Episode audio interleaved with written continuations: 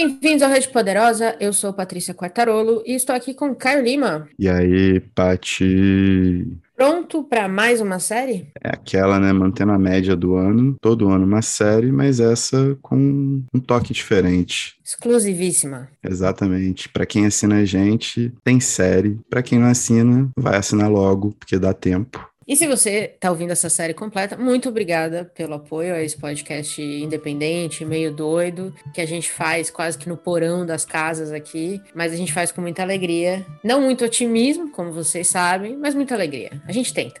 Exatamente. Nossa alegria está justamente em ficar nos porões, tanto das nossas casas quanto na internet. Dando opinião. Exato, que é para isso é que a internet serve. É sem nenhum tipo de embasamento. Zero. e esse livro vai reforçar isso mais ainda, porque a gente vai falar aqui hoje sobre o Outono da Idade Média, é um livro do historiador e linguista holandês Johan Huizinga, ou Huizinga. É, foi originalmente publicado em 1919, mas foi escrito durante a Primeira Guerra Mundial. Então a gente vai voltar no tempo não só com a publicação do livro, mas no tema, não é mesmo, Caio? Exato. Sobre o que, que é o Outono da Idade Média. Cara, é um estudo aprofundado que Johan Huizinga faz daquele período final da Idade Média, dos séculos 14 e 15, basicamente, onde ele tenta mostrar que a Idade Média por si só não foi uma idade das trevas, mas existe uma parte transicional que leva a todos os movimentos a posteriori, que, principalmente ao renascentismo como nós o conhecemos. Acho que basicamente é isso, né, Paty? Basicamente é isso, reforçando que a gente tem a mesma tradução, que é a da Francis Petra Jansen, mas duas edições diferentes, né? Perfeito. O livro foi publicado aqui no Brasil em 2010 pela afinada Kozak Naif e em 2021 pela Penguin Penguin Companhia que comprou o espólio da COSAC.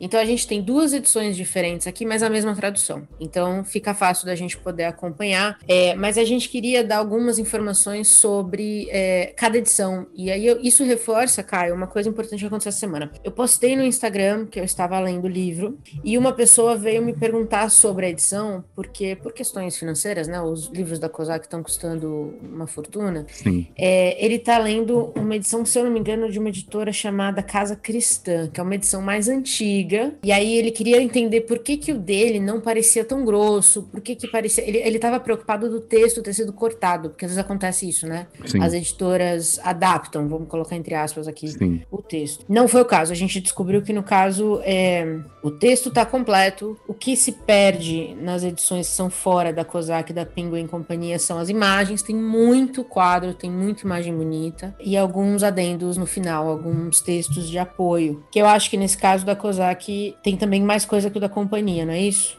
Sim, na verdade, a edição da Penguin não fornece imagens, porém, uhum. essa tradução veio com muitas notas e muito material, muito material não, mas muitas questões de, de, de, de bibliografia, como índice remissivo, todas essas paradas assim. Isso ocupa uma boa parte do final do livro. Então, a edição da Penguin também é bem mais grossinha, entendeu? Uma correção pequena aqui, ó. O nome da, da livraria que ele comprou, da, da editora, é a, a Livraria da Família cristã. O que, aliás, me deu o que pensar aqui que uma editora cristã tá publicando isso aqui, porque não foi legal, né, para eles esse tempo aqui, não.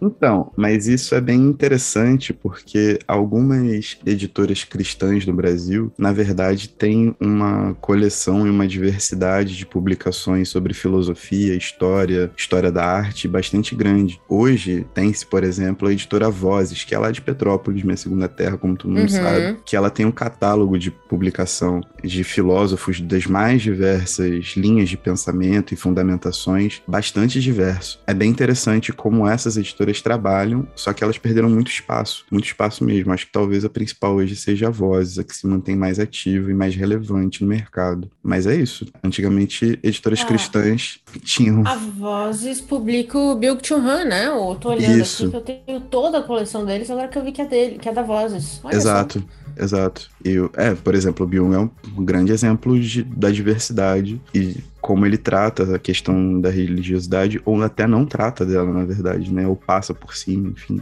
uhum. a depender do, do que ele tá falando nas suas obras. Então, é isso. Antigamente existia, a voz se mantém aí, mas algumas editoras católicas, principalmente, tinham, eram bem diversas. Bem diversas, real. Bons tempos. Sim. Bons tempos. É, para quem tá ouvindo a gente, então, antes da gente começar a falar sobre o livro em si, só explicando como é que a gente vai dividir os episódios, caso você queira acompanhar, ler antes e depois ouvir o episódio fique à vontade. Então, esse primeiro aqui que a gente vai falar, a gente vai cobrir do primeiro ao sétimo episódio. O segundo vai ser então do oitavo ao décimo quarto. Então, se você quiser ouvir o segundo com a gente, é só ler e depois ouvir aqui. E depois do décimo quinto ao décimo nono e o quarto episódio cobrindo todo o restante das edições. Basicamente é assim que a gente vai dividir, mas a gente também vai colocar isso em algum cardzinho, em algum lugar espetacular para vocês, quem quiser acompanhar, porque eu sei que é um livro que, pelo que eu vi até agora, né, não é um livro tão simples assim de ler. Eu parei o tempo todo para pesquisar coisa, então talvez você queira ler e depois vir ouvir aqui a nossa, o nosso bate-papo não embasado sobre o livro. Exatamente. Eu não parei para pesquisar nada porque eu preciso fazer o equilíbrio desse podcast, entendeu? pois muito bem. Você falou no começo, e eu acho que é o grande mote do livro, que é essa disputa da Idade Média com a Idade das Trevas, né? A gente imagina a Idade Média. Toda vez que a gente fala, inclusive recentemente, quando o pessoal estava estudando, quando caiu eu já falei disso em alguns BOs. É, não vou virar um, um, um, bichinho que só fala da mesma coisa. Quando caiu o, o, Roe versus Wade nos Estados Unidos, que é o direito ao aborto, um dos meus, dos meus é, apresentadores de talk show preferidos, que é o Colbert, ele veio a público e falou: Bem-vindos à Idade Média. Então, a Idade Média é meio que sinônimo de tudo cagado, tudo de ruim, tudo de retrocesso. Hoje a gente usa meio que, que medieval nesse sentido também, né? Essa decisão é medieval, esse momento é um momento medieval. E o Ruizinga veio para falar assim: olha, realmente tinha coisa ruim, não podemos negar, mas tinha muita coisa boa que, que hoje ficou meio que esquecida ou virou, virou secundária. É isso? Olha, eu acho que em se tratando de como eu entrei no livro, pelo prefácio disposto né, em ambas as edições da queridíssima Nayara Damas, uma estudiosa de Ruizinga, me parece que fica para o Ruizinga, a época dele, uma impressão. Esse livro foi publicado em 1919, que fique bem claro, né? Uma época pós-guerra, de uma Europa totalmente devastada, algumas ideias emergindo de maneira muito sorrateira. Tem toda essa, né? Esse caldeirãozinho. Esse contexto.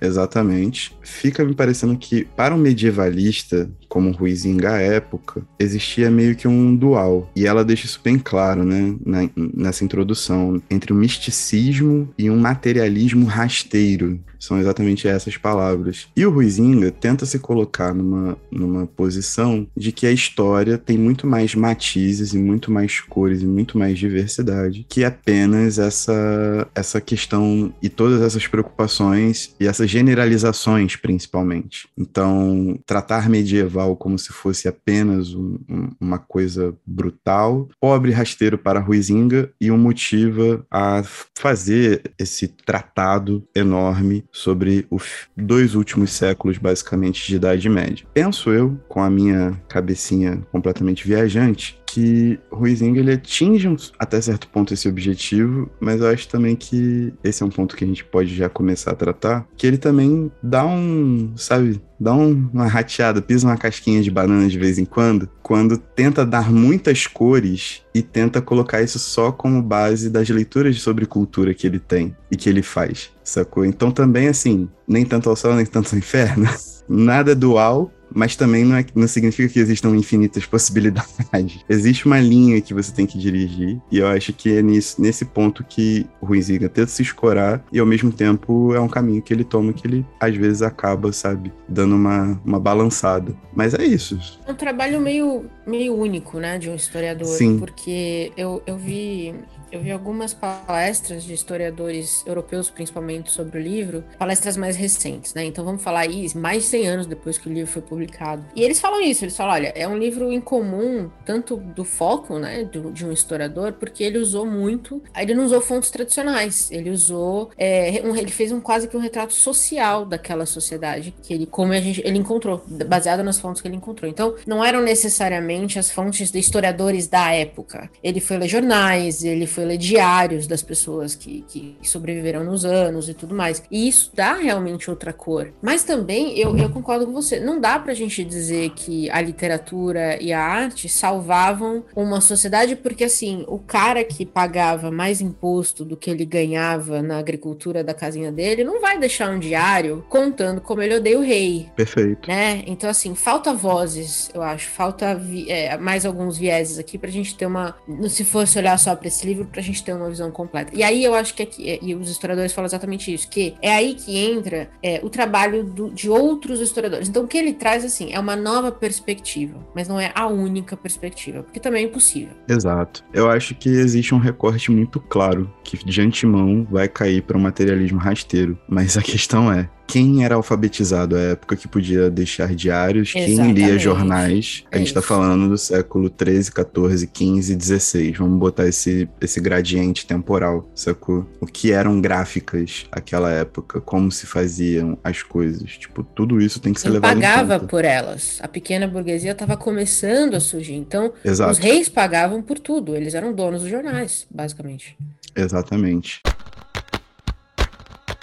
todas as fontes citam, e pelo menos ele tem um cuidado de discernir isso na maioria das, das passagens, principalmente com o, uma das principais fontes desse começo do livro, que são os diários e, a, e as crônicas do Chastelain, Chastelin, o francês não tá nesse nível ainda. Porém, ele sempre cita, né, que ele é um cara muito próximo e muito muito afeito a elogios à, à realeza, à nobreza, mesmo que ele teça críticas e tente ser imparcial, os últimos parágrafos sempre são muito calorosos, sempre são muito vibrantes em favor é, depois do, do, da questão do, da, do cavalheirismo, né? Então, não tem como você desvencilhar um recorte social, econômico, para fazer essa abordagem crítica. Ele mesmo não consegue dissociar. Pelo menos ele admite isso, mesmo quando não quer admitir. Então é tranquilo, tipo assim, esse é um ponto, sacou? Tendo isso claro, é isso. Vamos Exato vamos em frente. É que você falou do, né, a gente está começando pela nobreza, vamos, vamos tocar nisso então, porque uma das questões mais importantes do final da Idade Média é a formação do Estado moderno que meio que resiste até hoje, na forma como nós conhecemos. E tem logo no começo do livro, e eu tô olhando aqui na página 21 do meu livro, ou seja, muito no começo, ele fala, ele já começa a dizer que os mecanismos de governo começaram a mudar é, nas estruturas, apesar de que para as pessoas nada mudava, era muito difícil eles, eles perceberem essa mudança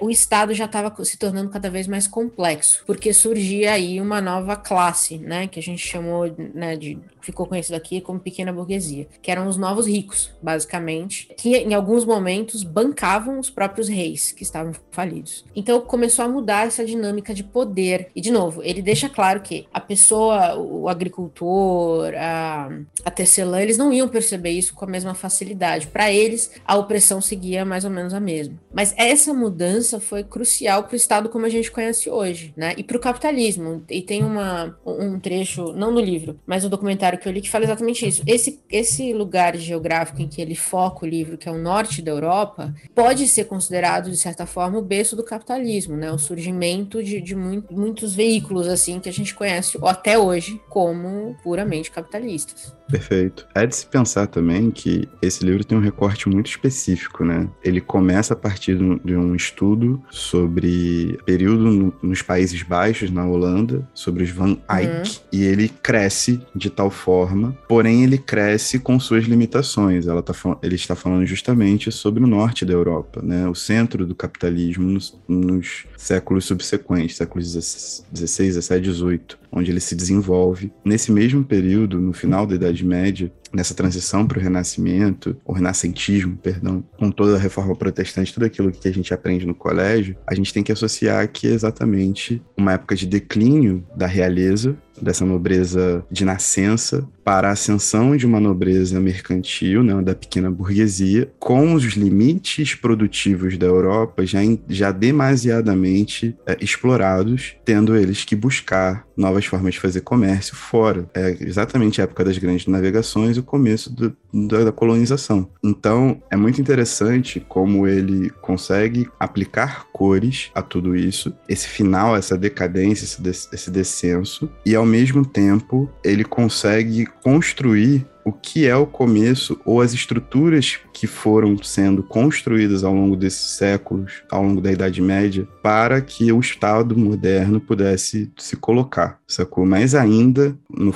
no foco geral do livro, a gente tem um, uma história sobre reis e rainhas e autocentrados demais, com muito poder, em muita evidência, com decisões completamente questionáveis e com aqueles episódios caricatos que nós amamos sobre extravagâncias reais, assim, absurdas e, e, tudo isso que, que, que gera, que gera o livro, né? Gera pesquisa, etc. Eu acho que a parte mais interessante para mim é quando a gente estuda isso no colégio, e, e, essa era uma das minhas matérias preferidas, eu, eu entendo muito o que ele tenta fazer nesse livro, porque eu sempre achei muito seco. E deve ser muito difícil, assim, é, porque no, no grande esquema das coisas, 100, 200 anos num, num, livro são isso aqui, 500 páginas, sabe? Não, não tem como você cobrir tudo o tempo todo. Então eu, eu gosto dessa ideia dele de explicar um pouquinho melhor na minúcia do que estava acontecendo ali, porque foi quando a Europa estava sendo exposta, né? Estava aparecendo ali coisas de mundos que eles nem esperavam que existia. E eu fico imaginando como é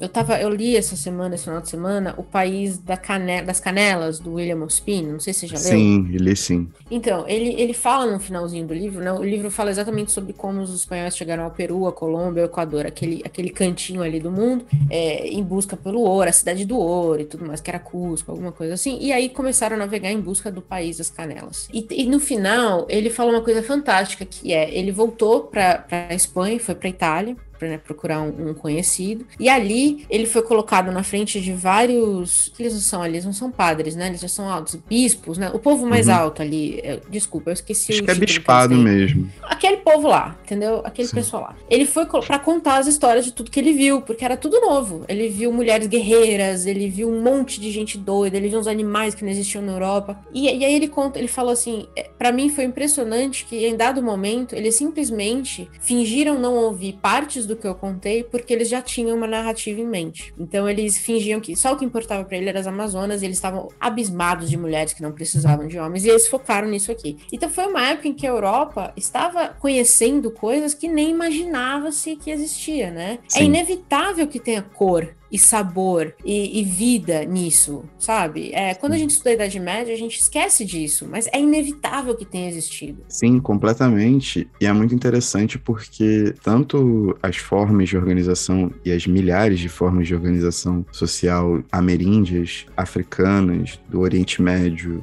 do leste asiático, do próprio leste europeu, muitas delas eram muito mais desenvolvidas e muito mais modernas do que a, o próprio Estado moderno como a gente conhece, sacou? É bem interessante quando a gente consegue linkar um pouco o que estava acontecendo, e o Ruizinga passa por isso um pouco nesse começo, quando fala principalmente dos otomanos e o, o, a permanência de alguns reis com esse ideal das cruzadas, enquanto a pequena burguesia crescia e se estruturava como classe ativa e voz ativa dentro do Estado. Mas é, é bem interessante como algumas vezes, quando a gente sai um pouco desse espectro norte, do norte da Europa, a gente simplesmente vê o quão atrasados eram os europeus, né? Exatamente. E eu acho que não tinha como você olhar para o mundo todo e alguma coisa não cair. Então, por exemplo, a religião foi uma que sofreu com essa exposição, porque de repente você tá vendo povos avançados que sobrevivem bem sem o Deus deles,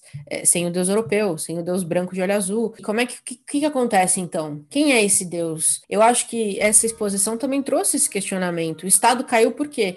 Por que, que esse cara aqui hoje vale mais que o rei? O rei não é, não é enviado de Deus? Como é que pode? Então você começa a questionar coisas quando você olha para o mundo. É, era, era, acho que também, de novo, era inevitável que, algum, que as coisas quebrassem, como elas já aconteciam, como elas eram conhecidas, que elas fossem quebradas. Acho que é, fica mais claro. Sim, perfeitamente. E é muito interessante que quando a gente lança esse olhar para fora e a gente vê que, por exemplo, o processo de colonização ele não é um processo pacífico, ele não é um processo em que simplesmente chegaram espanhóis e portugueses entregaram espelhos para os índios e conquistaram todo mundo. Na verdade, ele é um processo contínuo de extermínio, processo contínuo de resistência também. E se a gente transferir isso para esse norte da Europa que centraliza né, tudo aquilo que a gente conhece como o, o Estado moderno, a gente também consegue criar uma espécie de analogia e ver que as classes subalternizadas socialmente não deveriam ser apenas gado, sacou? Existiam conflitos ali, existia uma série de situações e eu acho que nisso é um, um, um, pecado, pelo menos desse começo de livro, sacou? E, e, já é documentado isso de revoltas, de motins, de tentativas de,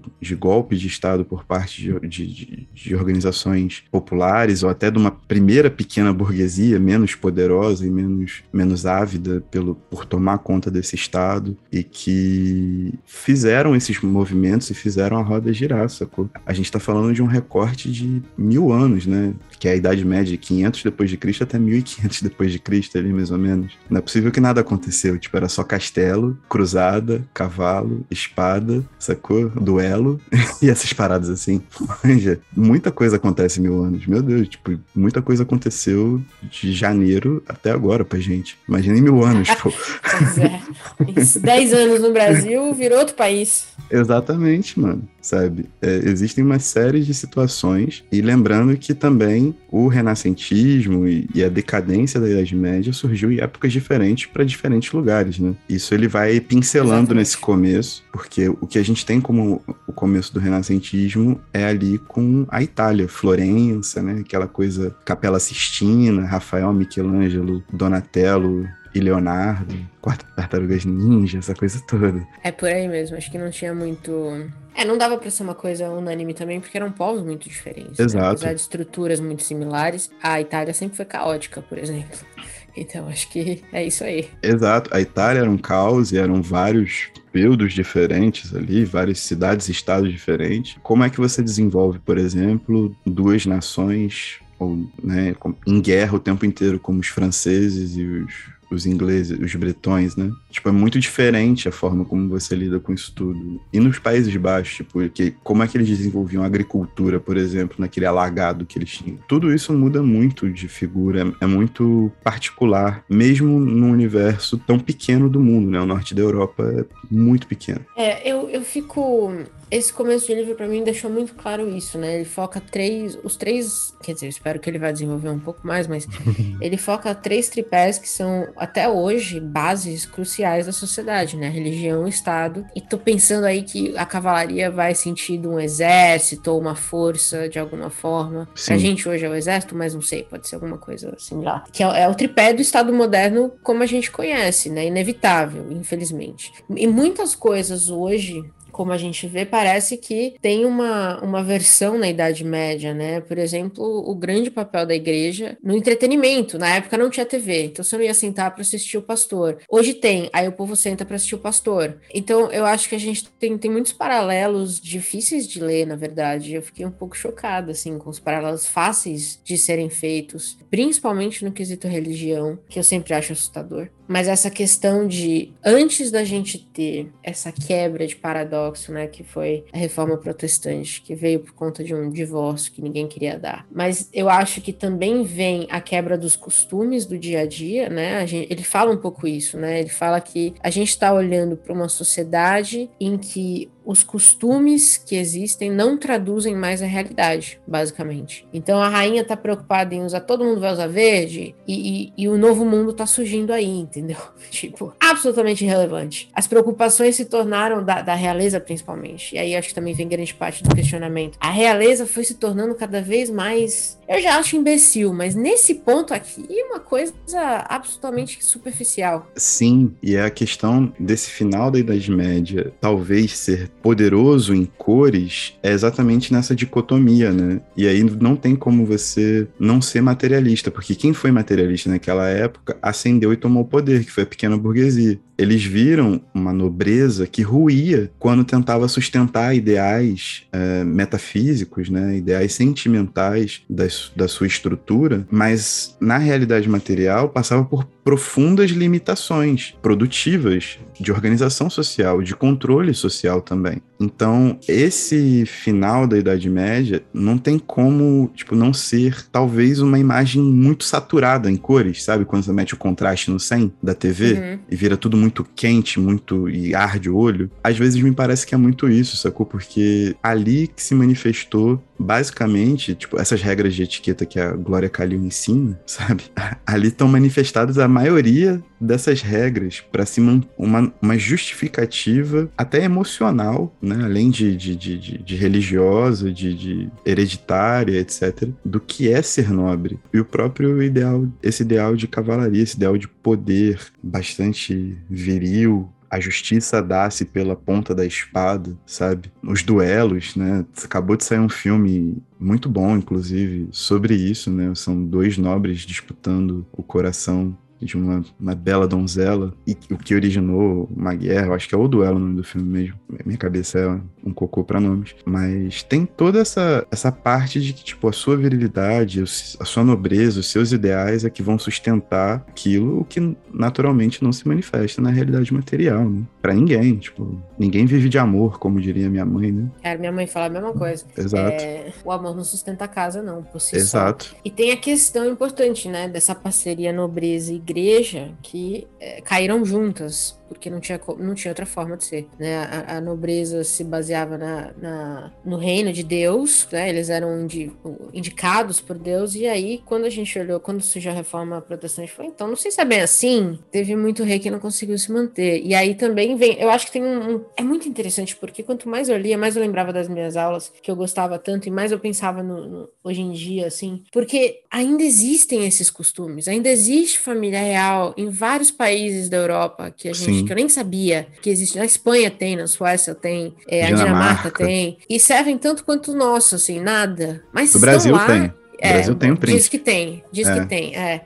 Então, assim, é muito doido porque lá na Europa, pelo menos, aqui não, mas na Europa eles ainda são meio que reverenciados de alguma forma. Tipo, o rei ainda é chamado o rei da Suécia, é, os, os títulos existem, as idiocracias existem, o, o, respeito, entre aspas, existe. E é tudo fachada, né? Porque não tem superfície, não tem nada depois disso. Não tem lastro de sustentação para esse poder, sabe? É? E é, e é muito estranho que essas famílias resistem a partir da fundamentação desses costumes, sacou? E da super exploração deles, né? Eu acabei de chegar de Petrópolis, por exemplo, fazia muito tempo que eu não ia para lá. Tive de passagem em abril, mas foi um pernoite, e eu tive bem no meio da pandemia, assim, não dava para sair e tudo mais. Mas dando um rolê pela cidade depois de ter lido esse livro, é uma cidade que se movimenta justamente a partir disso. Tipo, tudo é colonial, tudo é imperador, absolutamente tudo, sacou? E eles tentam sustentar isso, inclusive através do imposto, né? Pra você comprar uma casa, elas têm que pagar um laudêmio, que é um uhum. imposto pra terra do rei. Mas, no fundo, no fundo, tipo, essa nobreza já se perdeu nos, nas pessoas, para as pessoas. E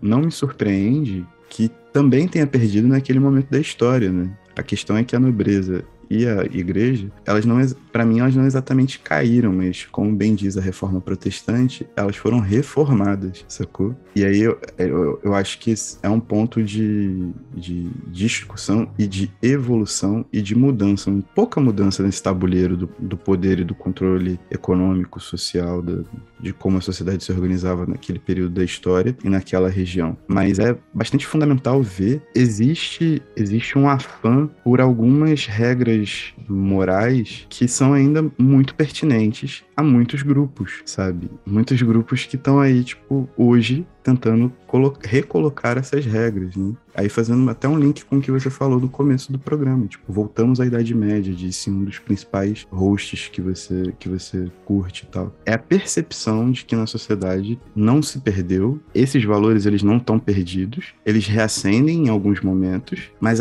na realidade material eles não se configuram e passam por uma resistência enorme. Podem ser impostos, né, a partir de leis como foram né, abolidas, foi revogado uma lei mas é, é, é, meio que isso, tipo, o tabuleiro mudou, o tabuleiro virou, mas não virou também. Então, mas se, se tem uma coisa que a gente pode dizer é que a igreja, e aí nesse caso a gente tá falando da igreja católica, que na sim, época era sim. a grande força, foi muito mais sagaz do que a nobreza. A igreja abandonou a nobreza e falou: se vira aí que eu vou salvar o meu barco aqui. E tá aí até hoje, causando no mundo. É, e os reis estão completamente inúteis. Então, é, se tem uma coisa que ficou clara para mim aqui, é que crente, tipo, barata.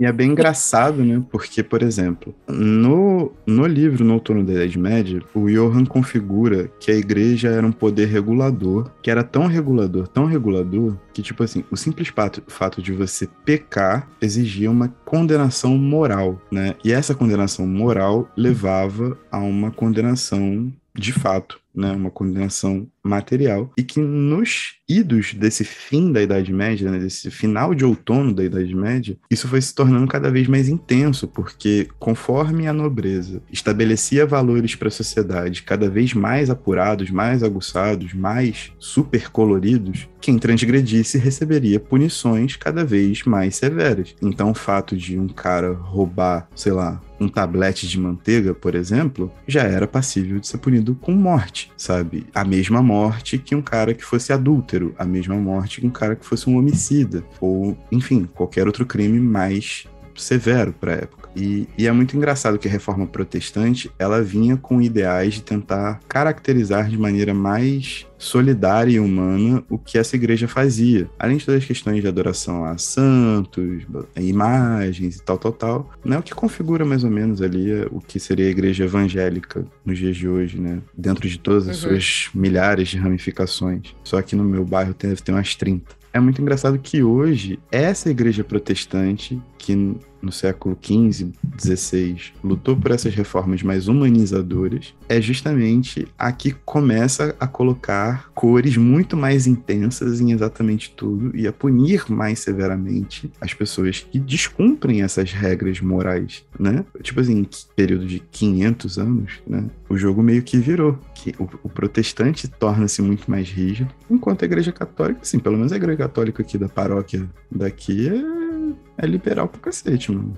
É, aqui só enche o saco com as músicas, só que o povo não sabe cantar, não. E é chato demais. Mas, é, mas tem um outro ponto importante, né? A igreja católica também foi de ser a haste da escravidão também, de justificar que, questões sim, de comportamentos extremamente sim. questionáveis. Concordo que hoje, talvez, frente ao que virou o protestantismo, ela é o menor dos nossos problemas. E aí eu acho que eu acho que uma coisa que o Ruizinga me mostrou, pelo menos nesse começo de livro, é que essa coisa de idade das trevas, não existe ou pode ser usado em qualquer momento da história. Porque ele fala muito da questão de que o que, ele, o que existia na Idade Média era uma, um paralelo entre uma cidade, um paradoxo de uma cidade extremamente violenta, que a gente vê hoje, que a gente vê na, no século passado, a gente continua vendo sempre, com uma produção cultural muito forte, com cores, com quadro, com letras, com tudo que, que tentava lidar com isso. E eu acho que, para mim, os paralelos com hoje também são, são absurdos. A gente nunca teve uma produção literária literária, vai, já que é o foco do nosso podcast, tão grande como a gente tem hoje, mas você não consegue ler uma página do UOL sem ter vontade de matar alguém.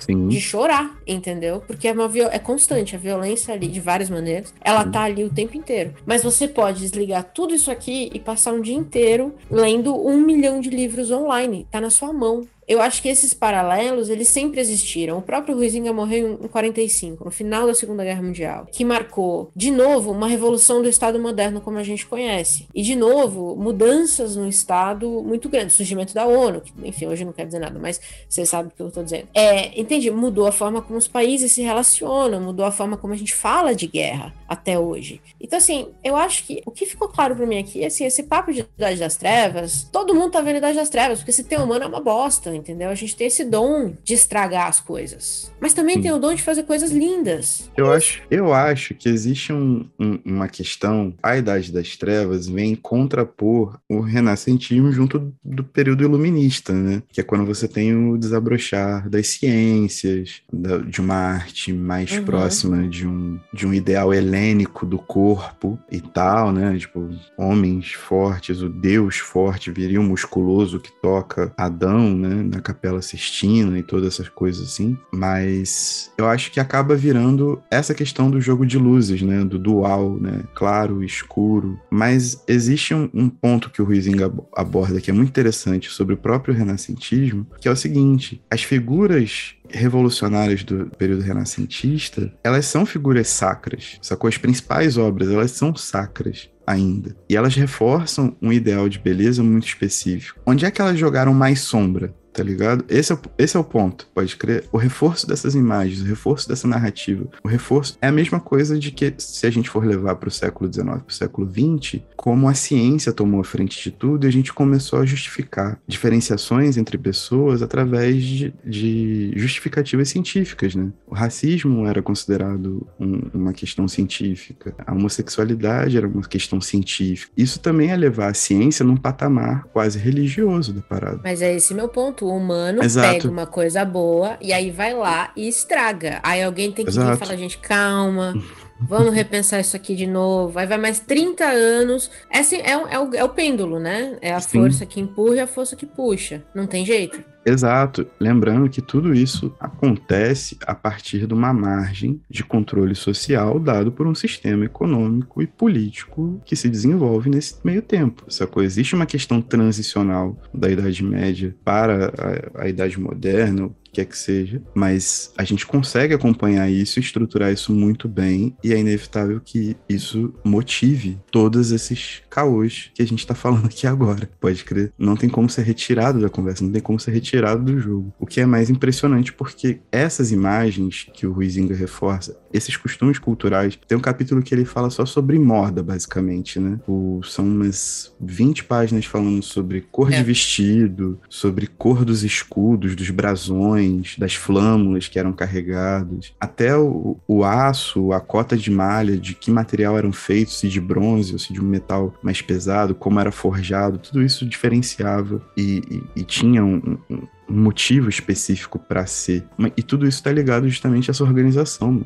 É, Não tem como você desvencilhar. Esses costumes estão ligados diretamente a essa organização. Por mais que a gente tente buscar isso, né, como o Ruizinga fez, em fontes alternativas, é sempre esse o pêndulo da história também de como você consegue transformar esses pequenos detalhes sociais que são interessantíssimos numa narrativa sobre a época. E aí você conseguir condensar isso num trabalho, num livro, para tentar explicar um ponto, para tentar jogar uma luz sobre aquilo. É um exercício constante, né? É um exercício de disputa também. Não tem como não ser. O livro, quando foi é, lançado em, em 1919, virou um clássico e, e a revelia de todo mundo. Eu, vários historiadores que eu li se mostravam chocados, assim. Cara, é um livro gigante sobre a Idade Média, costumes sociais e tudo mais, e, e vendeu feito água em 1919. Mas acho que aquele, aquela grande definição do clássico, né? Que é um livro que te ajuda a entender uma época passada e a sua. E nesse sentido, eu quero, eu quero ler um trechinho, se você me permite. Muito curto, tá? Eu prometo. Não só permito, como abro alas. Incentivo. É. que é o seguinte, ele diz aqui: todo relacionamento na vida pessoal é estilizado. No lugar da preocupação moderna de se esconder e varrer as relações íntimas, o homem medieval esforçava-se para expressá-las em uma forma e transformá-las em um espetáculo também para os outros. É a porra do Instagram. Eu tô chocada, eu tô assustada. Eu já odiava o Instagram, mas eu lendo isso aqui, eu falei isso aqui, né? É a estilização da sua vida para um monte de gente que você não conhece. Sim, É literalmente a mesma coisa. sim. Só que era um Instagram só pra rico, né? Só Mas rico ainda podia- é, né? Quem Instagram de gente que viaja o mundo. Sim, perfeito. E ai, porque maquiagens caríssimas, roupas caríssimas. Ainda, não- ainda é, né? Se você pensar. É, a questão é mais o acesso mesmo, né? Tipo, todo mundo pode ter um, um Instagram. Pode, entre aspas. Né? Pode, mas não deveria. Exato. Porque aí a liberdade, no, num conceito materialista rasteiro, é a opção de escolher entre uma coisa ou outra. Tem pessoas que não têm essa opção. Mas eu acho que esse também ma- marca outro extremo, né? A, a gente foi de. Tá, então a estilização da sua vida vai ser para um público muito restrito, né? E, Uhum. e aí a gente caminhou aí, sei lá quantos mil anos, para um debate, entre aspas, sobre, puxa vida, acesso, liberdade. E aí a liberdade não virou você ter ou não, virou você ter acesso. Você Mas dependendo do que você faz e dependendo de como você se relaciona com as pessoas, você não tem o luxo de não ter um Instagram, por exemplo. A grande questão é você ter acesso ao que essas pessoas têm acesso. Exatamente. Não é você- você ter uma forma diferente de viver. Exato. Você, para aperfeiçoar esse sistema de castração dos desejos e das vontades, porque é exatamente isso também, né?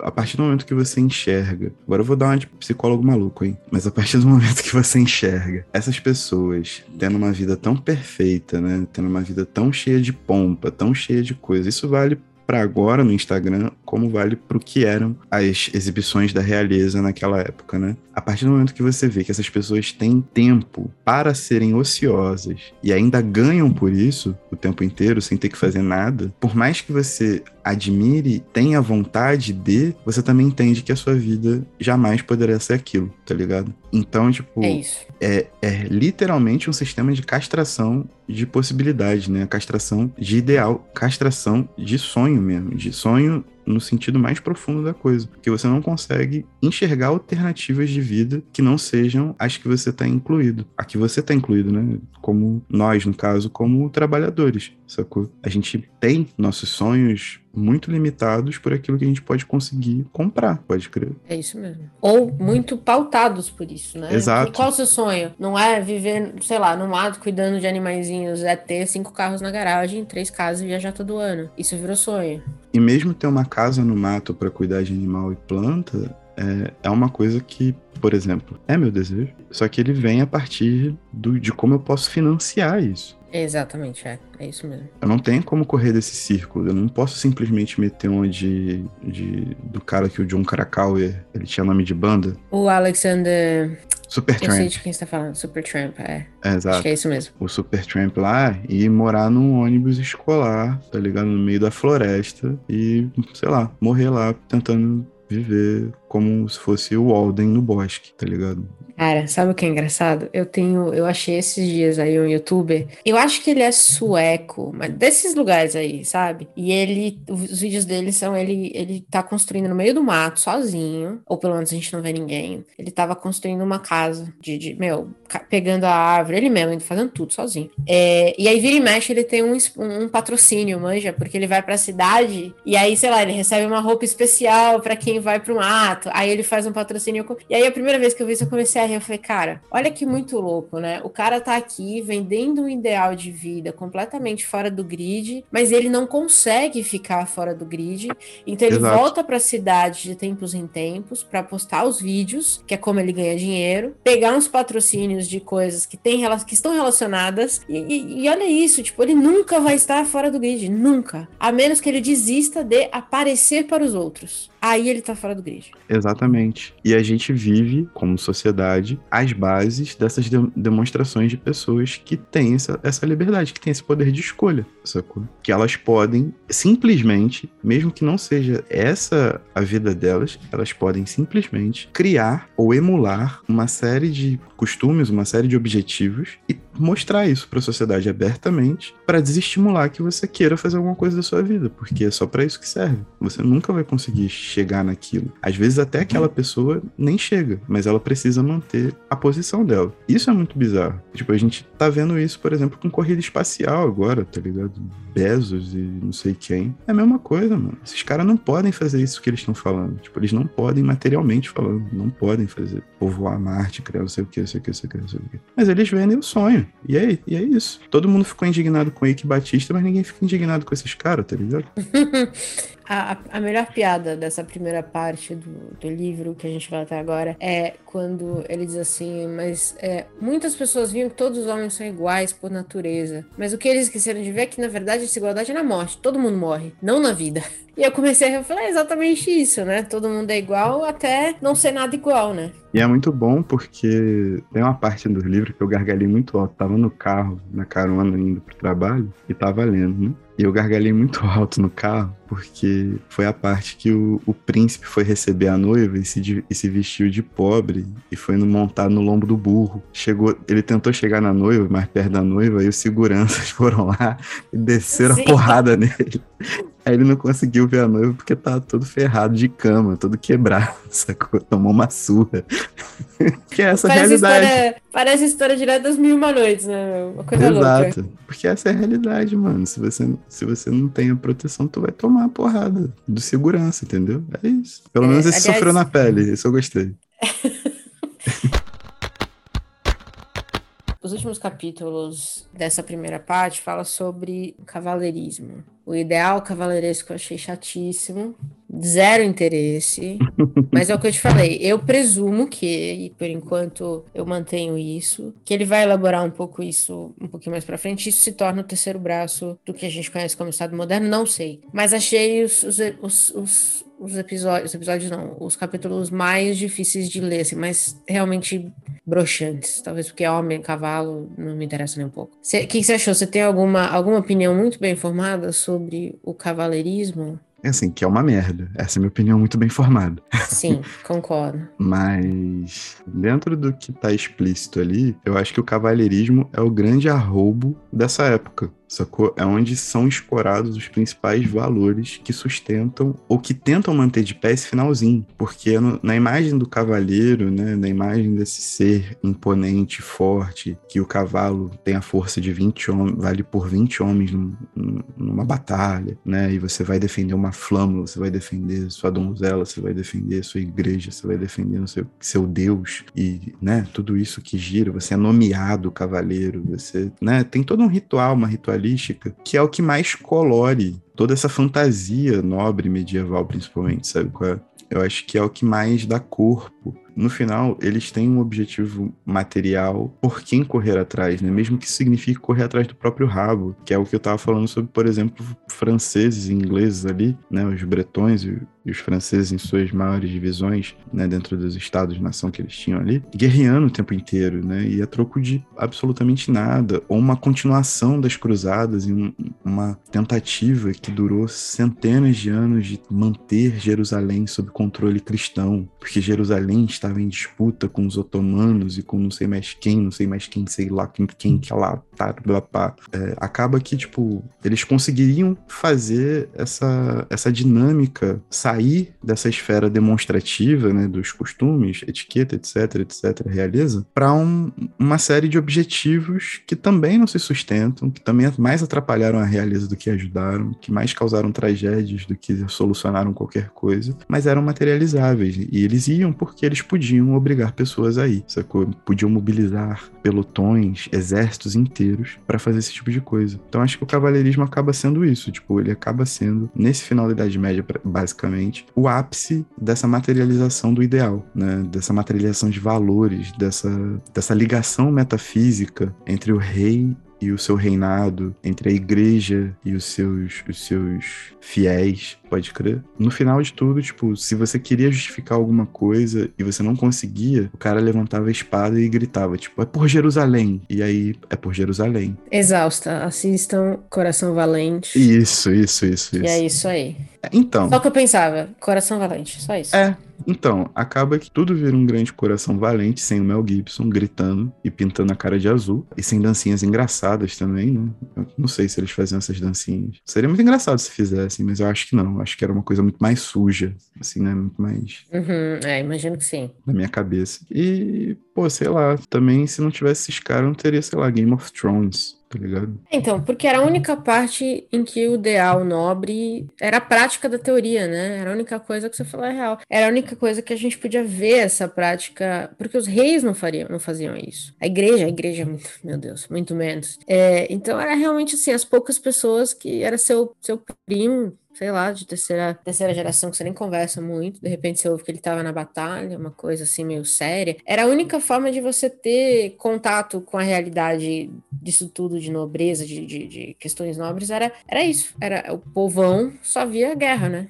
Sim, e tem uma parte importante desse ideal cavaleiresco, que é justamente a parte dos duelos, que eu também achei muito engraçado, porque o Izinga fala que nos arquivos que ele acabou consultando, diários, crônicas e etc., existiam muito, mas muito disparadamente mais duelos desmarcados que marcados, sacou? Chocada. Né? Porque, tipo assim, os caras tentavam se mobilizar da seguinte forma: nós não vamos entrar em guerra, nós não vamos colocar esse, isso aqui sob a justiça da igreja, nós vamos resolver isso aqui como cavaleiros. Então nós vamos duelar. Eu e tu, aqui ó, eu e tu, mano a mano. Mano a mano pra mim é esporte. Só que chegava em cima da hora, o maluco cancelava o duelo e remarcava, sacou? tipo happy hour da firma, que você ai, não vou Isso. poder ir tô com diarreia, ai, puxa vida, dor de cabeça, ai, que foda. Que é justamente a configura configuração do duelo na pós-modernidade, né? O happy hour da firma, um duelo psicológico. Exatamente, cara. Né? É isso, a porradaria da mente. Exato, você, você quer faltar, mas você não pode faltar, porque você não pode deixar que as pessoas falem mal de você. Ou soltem um podre de alguém que você já sabe que tem um podre. Deus.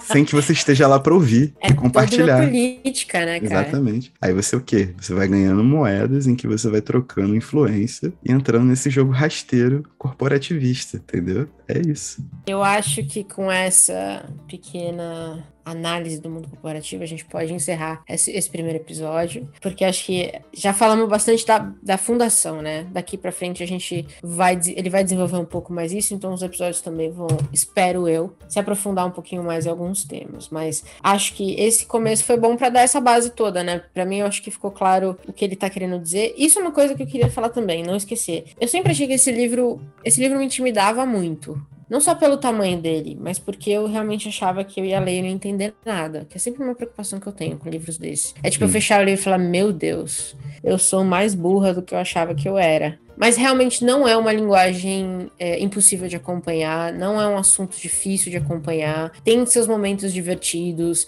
ele, ele fala bem, a, a, o uso das, das, fontes eu acho que é bem, é bem colocado, assim, não é massivo, do tipo ser exaustivo. Então eu, eu li, assim, a parte do Cavaleiro, não vou dizer que realmente foi a pior, eu queria morrer. Mas fora isso, o livro flui super bem, ou pelo menos fluiu até agora. Você tem essa mesma impressão? Sim, eu acho que não é. Um, ele escreve de uma maneira muito fluida, né? É como se você estivesse lendo. Pensa numa não ficção que você gostou muito e vai mais ou menos é. por esse caminho. É mais ou menos por aí. Uma coisa que eu acho que você teve uma facilidade maior do que eu com a edição que você tem da Kozak conseguir mimetizar isso com imagens, sabe qual é? Então, acompanhamento. Muitas imagens, é verdade. Exato. O acompanhamento com imagens faz isso tudo ficar muito mais claro. Se você não tem um conhecimento prévio do que foi é, arte europeia nessa época, se você nunca pegou nada, acaba ficando um pouco complicado de você conseguir enxergar algumas coisas do que ele fala sacou? Aí é isso, vai assistir um Coração Valente da vida, vai fazer uma parada dessa, que vai te ajudar a, a enxergar um pouco melhor, porque é muito isso também, né? Ele puxa essas coisas dos, dos costumes, e todas essas coisas, elas são visuais, né? São, são comportamentais e são muito visuais. Então, ter todo esse, esse aparato imagético, ele é muito importante, deve ajudar muito a fluir a leitura, mas eu consegui ler de boa, é que realmente essa parte cavalheiresca, ela é muito movida a ideais e valores morais muito fortes que a gente já não segue nos dias de hoje, mesmo a pessoa Exato. mais moralista que você conhece já não segue nos dias de hoje, sabe qual é? Não, talvez siga, dependendo de quem você conheça, mas num geral. E isso acaba sendo chato, né? Você fala, não, é chato, tipo, os caras acreditavam Heroísmo, nisso. ai, é. gente, vai arranjar um emprego, sabe? Puta isso. merda, o rei não tá nem aí pra você. Isso. Dá vontade de falar. Mas enfim, passamos. Passamos, sim, claro. É aquela coisa, tipo assim, hoje você não tem um rei mobilizando pessoas, né? Tipo assim, ah, o rei, vou defender o rei porque eu amo o rei. Mas tem gente que defende bilionário, então é mais ou menos isso. Ah, mas tem a rainha que quando aparece o povo tem gente lá, metade do país fica doido, né? Uma coisa. Acho que a única rainha que talvez valeria um, um ensaio ou pensar um pouco sobre a manutenção do poder na Inglaterra, porque é realmente impressionante. É, tem até série, né? E, a série ela sofre, né? Sofre muito. O povo chora quando morre. Ai, é um todo babado. E assim, eu vi aqui, né? Aqui, aqui virou meme. O, o rei, o príncipe morreu, virou, virou aí. Estamos no mesmo nível, mas tá tudo bem.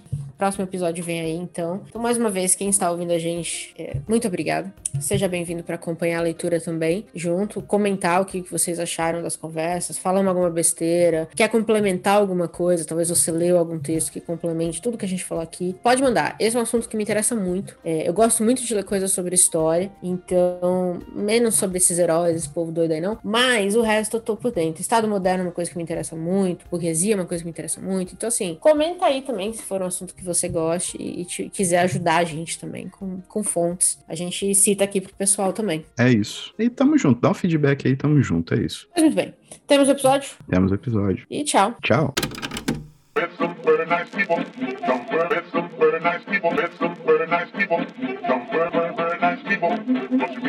nice people in your dreams. It's funny, but it's true. It's funny, but it's true. That's where I first met you. And you're the nicest, paradisest thing I ever knew. We're Coming back on the air after an interruption due to technical problems. I want you to know the power of the underground. We'll fight alone, just as we used to do in those days. All right. Fight just like we used to do.